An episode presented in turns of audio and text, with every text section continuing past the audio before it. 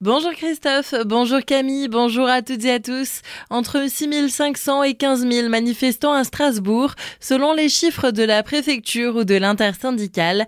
Comme dans toute la France, la mobilisation contre la réforme des retraites s'est poursuivie hier en Alsace.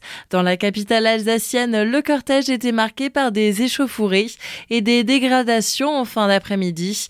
Alors que la manifestation officielle avait pris fin, une importante partie du cortège, composée notamment de jeunes, a continué en manifestation sauvage. À Mulhouse, on comptait entre 3500 et 7000 manifestants et 800 à Colmar.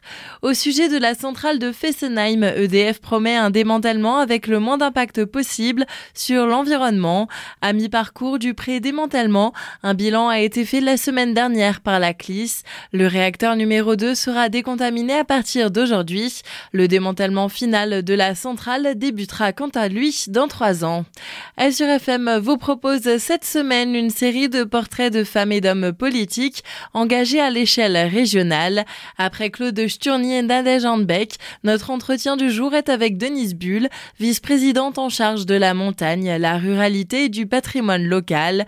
Aussi maire de Metzeral dans la vallée de Münster, l'élu nous détaille quelques exemples d'actions menées dans le cadre de ces délégations. On avait un grand dispositif euh, relance rurale qui a été euh, mis en place et qui a eu euh, l'adhésion de plus de 580 dossiers. C'était aider au plus près de la ruralité, donc c'est quelque chose qui a très bien fonctionné. On a des dispositifs cadre de vie qui marchent très bien. On a des fonds friches qui fonctionnent très bien. Maintenant encore plus parce que on va être dans une dynamique zéro artificialisation nette. Donc tout ce qui est friche et Dieu sait si dans le monde rural, il y en a beaucoup, qu'elles soient hospitalières, qu'elles soient touristiques, qu'elles soient économiques. Donc, euh, travailler sur tous ces dossiers-là, ça permet justement aux maires ruraux, aux élus des différents territoires ben, de prendre possession de ces dossiers et d'arriver à en sortir de beaux projets. Vous pouvez retrouver cet entretien dans son intégralité sur notre site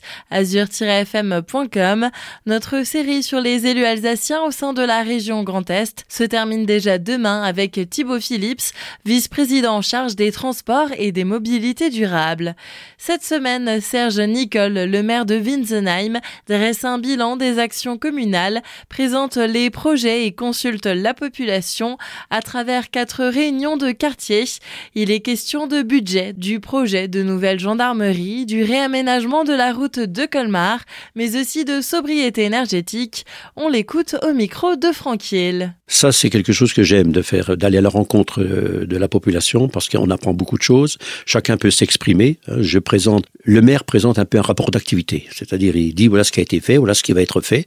Et ensuite, effectivement, il y a des discussions qui sont engagées. Chacun peut s'exprimer. Euh, je suis à l'écoute de tout le monde. Si les réponses ne peuvent pas être données le soir même, eh bien, on essaie de le donner euh, quelques jours après. Mais en tous les cas, chacun doit avoir une réponse. Rendez-vous ce soir à 19h au pôle sportif de Winsenheim et demain soir, dernier rendez-vous à 19h aussi au restaurant Valminster de la Forge. Retrouvez l'intégralité de cet entretien sur notre site dans la rubrique Actualité régionale. À Colmar, dès demain, le Festiblues continue pour une deuxième semaine. C'est l'artiste allemand Abby Wallenstein qui se produira dès 20h sur la scène du Grillen.